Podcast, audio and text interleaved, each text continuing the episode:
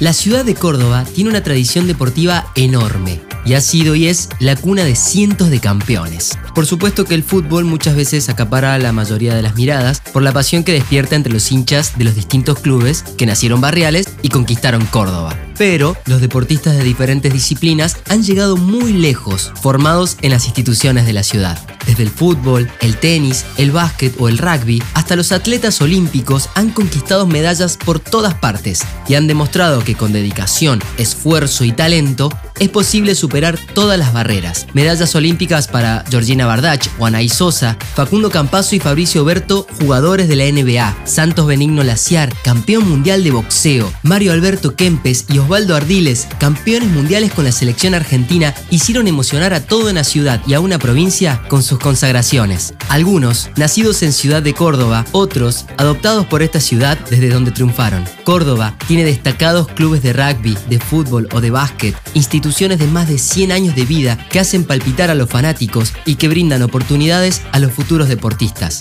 También hay muchísimos clubes de barrio que cumplen además roles sociales determinantes. En la ciudad, el Estadio Mayor lleva el nombre de Mario Alberto Kempes, en la zona del Chateau Carreras. Kempes, que vistió la camiseta de la selección nacional, es el máximo ídolo futbolístico de la ciudad. Si en una visita a Córdoba coincidís con algún partido en el Kempes, no te pierdas una ida a la cancha para un Talleres Belgrano, el clásico más popular de la ciudad.